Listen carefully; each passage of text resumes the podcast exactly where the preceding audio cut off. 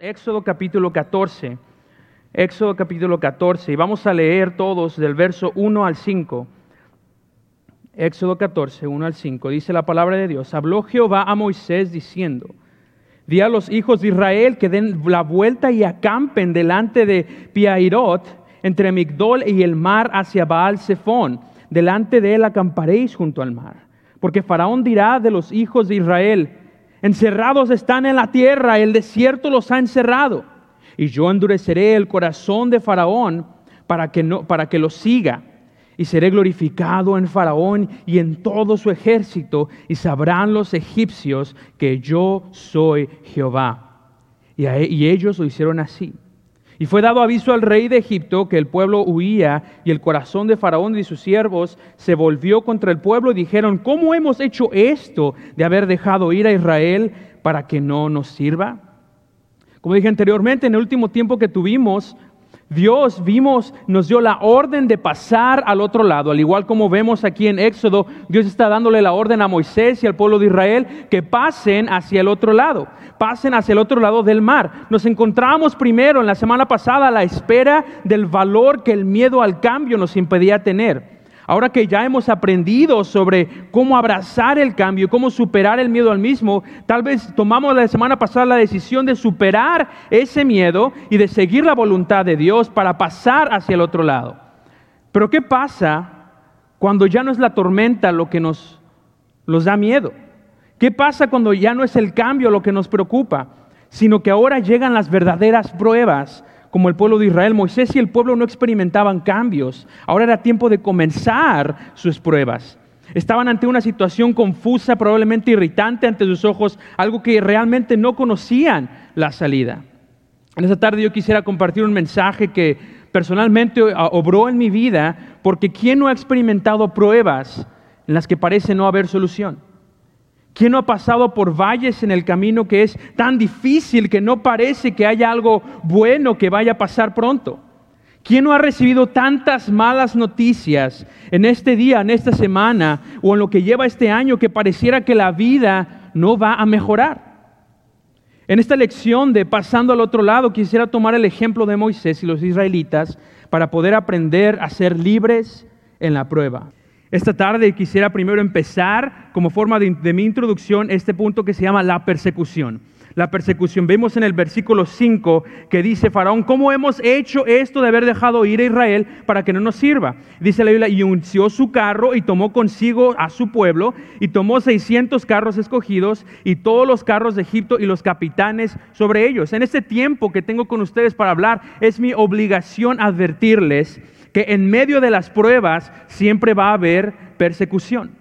En medio de las pruebas siempre hay persecución. Y mientras más temprano nos demos cuenta, mejor va a ser, porque esta persecución no viene de un hombre o de un grupo de personas. Esta persecución no viene de los políticos, esta persecución no viene del vecino, esta persecución no viene de un grupo familiar. Esta persecución viene nada más y nada menos que del diablo y viene de él. Vaya conmigo a sus Biblias, a Efesios capítulo 6. Esta noche vamos a usar mucho nuestras, nuestras Biblias. Efesios capítulo 6. Efesios capítulo 6, versículo 12. Efesios capítulo 6, versículo 12 dice, porque no tenemos lucha contra sangre y carne, sino contra principados, contra potestades, contra los gobernadores de las tinieblas de este siglo, contra huestes espirituales de maldad en las regiones celestes. Debe tener, debe entender que el enemigo es real y la única presa de este enemigo es usted. En el texto entendemos que el faraón no quería dejar que el pueblo se fuera tan fácilmente, igual que el diablo no quiere dejar que usted se le vaya tan fácilmente. Eh, eh, eh, como león rugiente, dice no dice la Biblia, estaba buscando a quien devorar, no dice busca a quien devorar. Como león rugiente, ese es el enemigo, al igual que el faraón, desea tentarnos en medio de nuestra dificultad. Alguna vez escuché yo una frase que dice, el diablo no busca quitarle su vida, sino inutilizarla. El diablo no quiere quitarle su vida, sino inutilizarla. Quiere hacerlo inútil para la obra de Dios. ¿Qué es lo primero que ataca el diablo? El diablo ataca su debilidad. Vemos en el versículo 5, dice Faraón, ¿cómo hemos hecho esto de haber dejado ir a Israel para que no nos sirva? Él sabe, el faraón sabía que Dios, Dios obviamente no tiene límites. Faraón sabía que Dios no había nada que él pudiera, ah, que, que el faraón pudiera hacer para detener la mano de Dios. El faraón sabía eso, pero él sabía los israelitas sí tienen un límite. Los israelitas sí tienen una debilidad los israelitas sí van a tener algo que yo pueda intimidarles. Pensamos a veces, mucho ignoramos sobre el conocimiento que el enemigo tiene de nosotros mismos. Pensamos que ah, cuando una vez que hemos sido salvos le hemos dejado atrás, que Él ya no nos puede molestar, pero el enemigo conoce nuestros límites. El diablo conoce nuestras debilidades y Él quiere explotarlas. El enemigo sabe que Dios tiene poder, el enemigo sabe que Dios puede vencerlo y enviarlo fuera de nuestras vidas, pero también conoce que nuestra vida suele ser inconstante. Sabe que inminentemente le daremos la espalda a Dios y un espacio al diablo para que nos visite y nos ataque. ¿Qué tan segura es su vida espiritual? En la actualidad, hermanos, nos, ponemos mucho al tanto sobre querer asegurar todo en nuestras vidas. No digo que sea malo, pero buscamos el seguro médico, buscamos el seguro del carro, buscamos muchas clases de seguro. Incluso el otro día vi en internet una publicidad del Reino Unido que decía cobertura contra abducción de extraterrestres. Es ridículo. Había una cobertura, un seguro de un negocio que te cubre por si un extraterrestre te, te rapta. Es ridículo. La gente busca seguro para todo, la gente busca seguridad para todo. Yo no pienso que tener seguro sea malo, pero ¿qué tan preocupado está usted de asegurar su vida espiritual? Dice la Biblia en Isaías 12:2, he aquí Dios es salvación mía, me aseguraré y no temeré, porque mi fortaleza y mi canción es Jehová, quien ha sido salvación para mí. Debemos tomar nosotros el escudo de la fe y proteger nuestras vidas en donde sabe que está su debilidad. Solo Dios puede tomar esa debilidad suya y hacerla una fortaleza.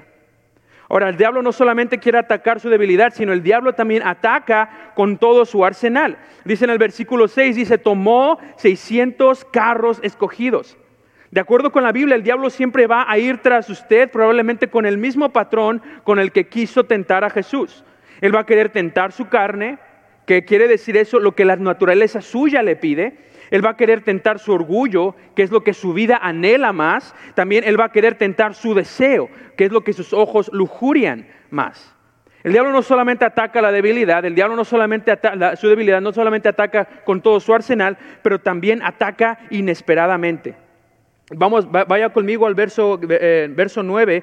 Dice, siguiéndolos pues los egipcios con toda la caballería y carros de Faraón, su gente de a caballo y todo su ejército, dice, los alcanzaron acampados junto al mar. Los alcanzaron acampados junto al mar. El diablo, hermano, hermana, no espera a que usted esté listo para enfrentarlo. El diablo no va a esperar a que usted esté listo, sino que llega cuando menos se lo espera. Él no es respetuoso de su vida.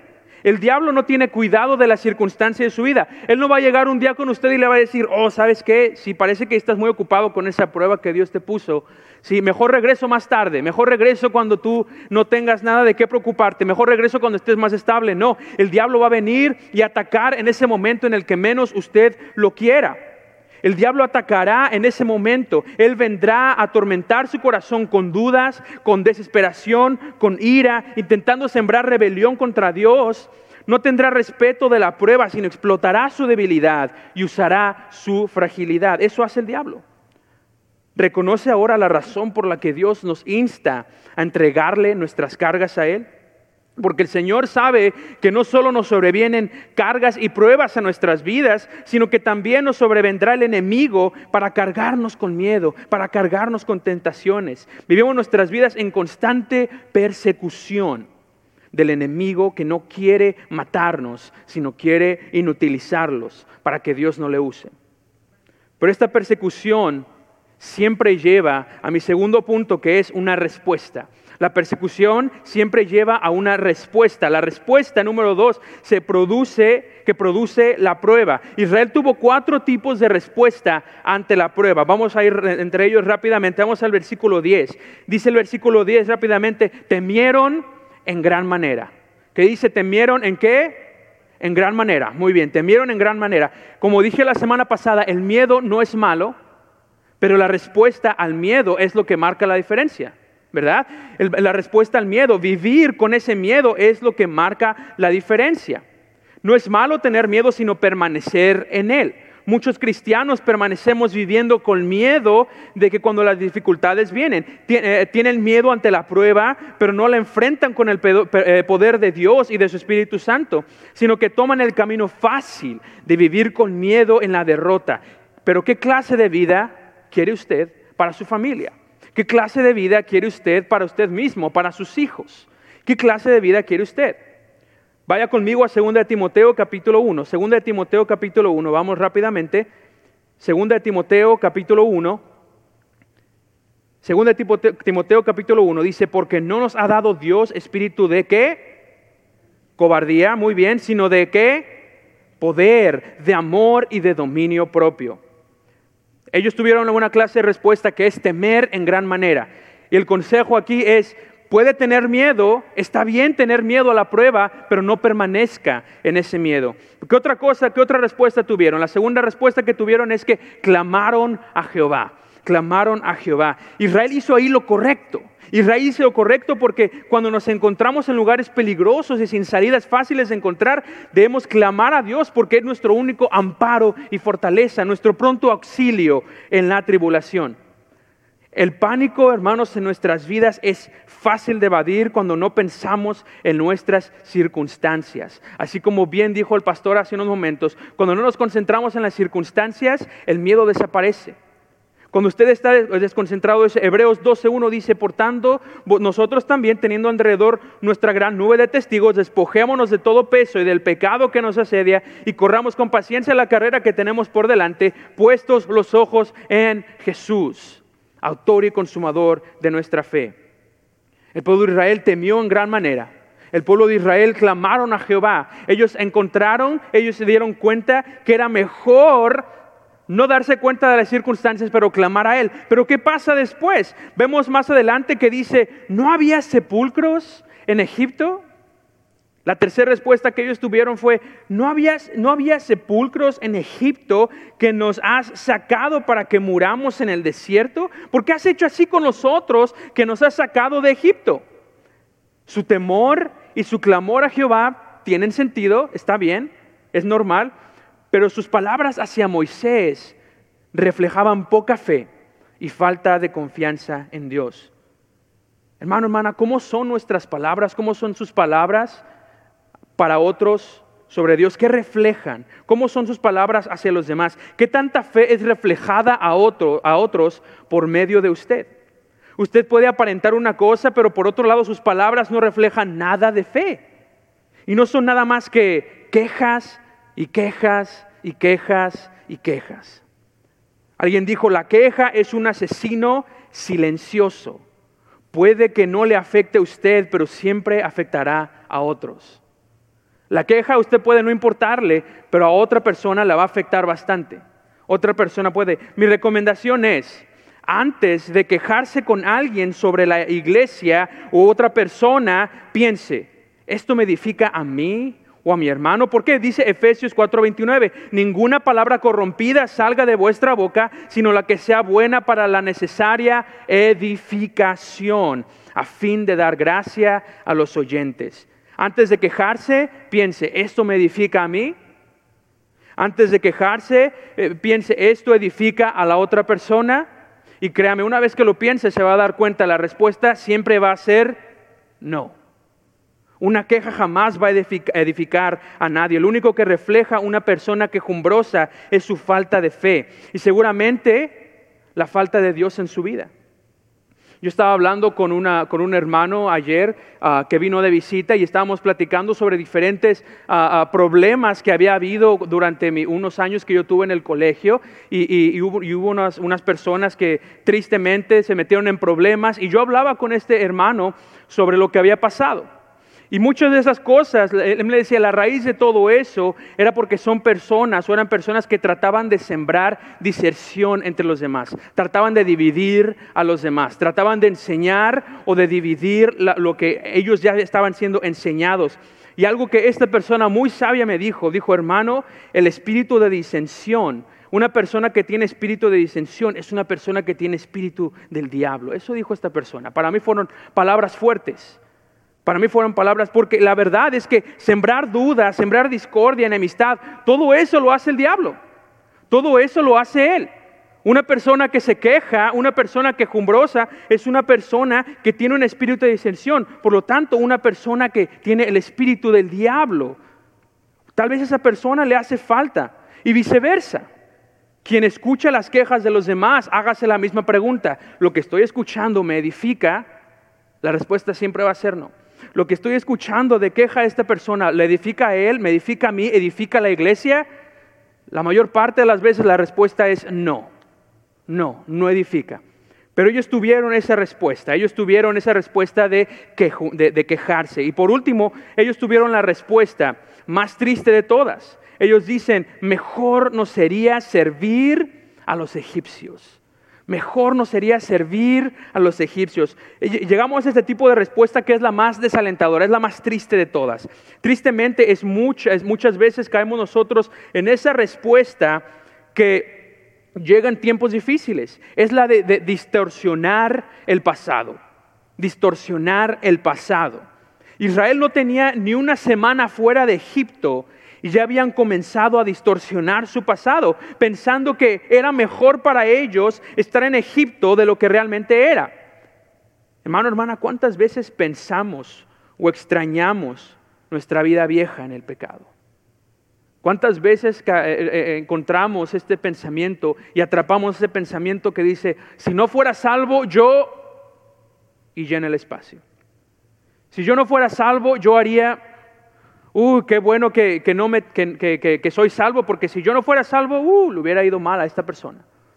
No, qué bueno, cuántas veces nos hemos atrapado nosotros mismos, yo me incluyo en este pensamiento, si no fuera salvo, mm, de repente nuestro caminar con Cristo se vuelve una obligación y no una relación. Son esas veces cuando la respuesta se convierte en una reacción y por consecuencia nosotros tenemos un retroceso en nuestra vida. Vaya conmigo a Primera de Juan, capítulo 2. Primera de Juan, capítulo 2, versículo 15. Primera de Juan, capítulo 2, versículo 15. ¿Cuál es la, cuál es la respuesta hacia esta respuesta. ¿Qué quiero decir? ¿Qué es la solución ante esa respuesta? ¿Qué es lo que debemos recordar cada vez que nosotros estamos pensando, mejor me sería vivir, servir a los egipcios? Mejor hubiera sido para mí. ¿Qué dice versículo 15? Eh, primero de Juan capítulo 2 dice, no améis al mundo ni las cosas que están en el mundo. Si alguno ama al mundo, el amor del Padre no está en él. Versículo 16 porque todo lo que hay en el mundo, los deseos de la carne, los deseos de los ojos y la vanagloria de la vida, no proviene del Padre, sino del mundo. Santiago 4:4 dice, oh almas adúlteras, ¿no sabéis que la amistad del mundo es enemistad contra Dios? Cualquiera pues que quiera ser amigo del mundo se constituye enemigo de quién? De Dios. Enemigo de Dios. ¿Cuál es la respuesta entonces ante la prueba? Puede haber temor, hermanos, pero no permanezca en el temor. Clame a Dios, no se concentre en las circunstancias. Que, su que la respuesta que usted tenga sea reflejo de su fe y no de queja. Y finalmente, no distorsione el pasado queriendo volver a Él. Israel definitivamente tuvo una respuesta que no fue muy buena. Israel no tuvo una respuesta no muy buena, lo que motivó a Moisés a levantarse y dar un número tres en mi punto, en mi mensaje. Él dio el consejo. Vimos la persecución, vimos la respuesta a la persecución, luego en base a eso Moisés dio el consejo. Moisés dio la necesidad del pueblo y dio tres consejos que el día de hoy van a ayudarle a conquistar la persecución del enemigo, va a ayudarle a reflejar una buena respuesta ante los demás. ¿Cuál es, cuál es ese consejo? Vamos al versículo 13, leamos todos juntos y dice, y Moisés dijo al pueblo, número uno, no temáis. No temáis. No temer significa reconocer, número uno, reconocer que soy totalmente dependiente a Él. No temer significa yo dependo de Él. Que cada mañana sepa en mi corazón que necesito de Él y de su gracia. Que cada mañana mi vida sea dedicada a Él. No tenemos que esperar a una conferencia de misiones, no tenemos que esperar a una conferencia de liderazgo, no tenemos que esperar a una conferencia de avivamiento para que cada mañana antes de despertar nosotros inclinemos nuestro rostro, pongamos de rodillas y digamos, Señor, te dedico mi día el día de hoy. Señor, te dedico mi vida hoy.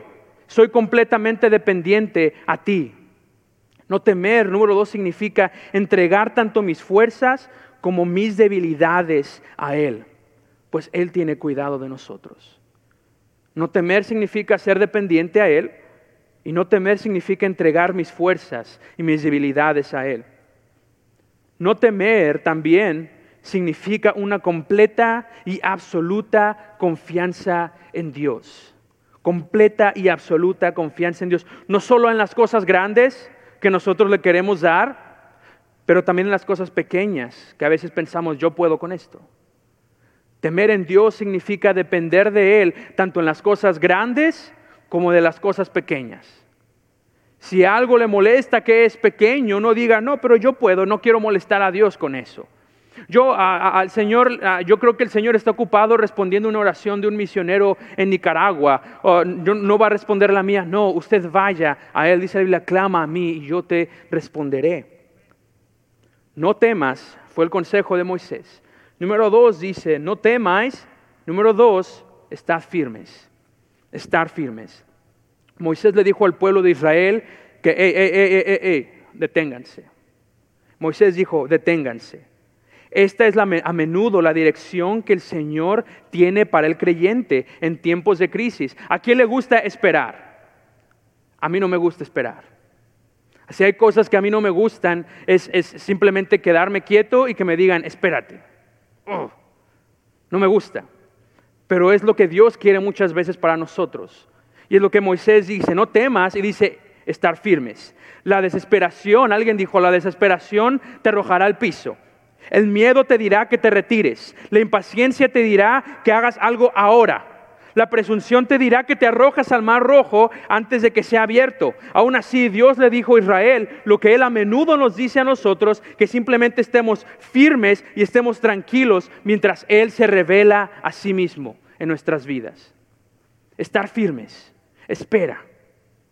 Número tres, el último consejo que dice, dice Moisés dijo al pueblo, no temáis, estar firmes y por último, ved la salvación ved la salvación. Este consejo quizás sea uno de los más importantes que debemos recordar. Ese es el recordatorio de nuestra permanencia que tenemos nosotros en Él. Moisés no tenía idea, por cierto, de los planes que Dios tenía. Él no tenía idea que Dios iba a abrir el mar rojo. Él en ese entonces no tenía idea de cómo ellos iban a cruzar al, otro lado, cómo ellos iban a pasar al otro lado. Moisés no tenía ni la más remota idea, pero él declaró por fe la victoria. No en base a la circunstancia en las que estaban, sino en base a su posición de la que él sabía que estaban. Significa el simple hecho de recordar que mientras esté con Cristo, todo va a estar bien. Hace algunos años yo enseñaba una clase aquí de Cactus Kids con los niños y honestamente yo estaba teniendo un día un poco pesado con el colegio, con un montón de cosas y honestamente yo no tenía muchas ganas de enseñarle a los niños una lección. Yo me sentía muy decaído y yo me acuerdo que de todas formas dije, no, los niños no se, no se merecen eso, yo voy, yo voy a dar mi 100% y enseñé una lección. No me acuerdo que enseñé, no me acuerdo cuál fue la decisión, no me acuerdo cuál fue la, lección, pero lo que sí me acuerdo es que hubo una niña que al final de la clase se acercó a mí y me dijo, hermano Israel, ¿sabes que a veces yo me siento triste?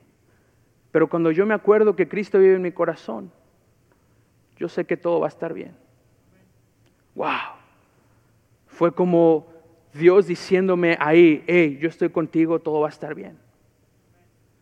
Por medio de una niña él usó a esa niña. Cuando, ¿Cuánto necesitamos, hermanos hermanas, recordar tal promesa que Cristo nos hizo en su ascenso al cielo cuando Él dijo, he aquí, yo estoy con vosotros todos los días hasta el fin del mundo? O también cuando dice Juan 13.1, dice, como había amado a los suyos que estaban en el mundo, dice, los amó hasta el fin. Los amó hasta el fin. Yo no puedo saber el final. Él sabe el final. Yo no puedo saber si me esperan mejores días. Yo no puedo saber si todo mejorará. Yo no puedo saber cómo todo va a ser más brillante después. Pero lo único que sé y que debo saber es que pertenezco a Dios. Y una vez que me he entregado a Él, soy suyo para siempre.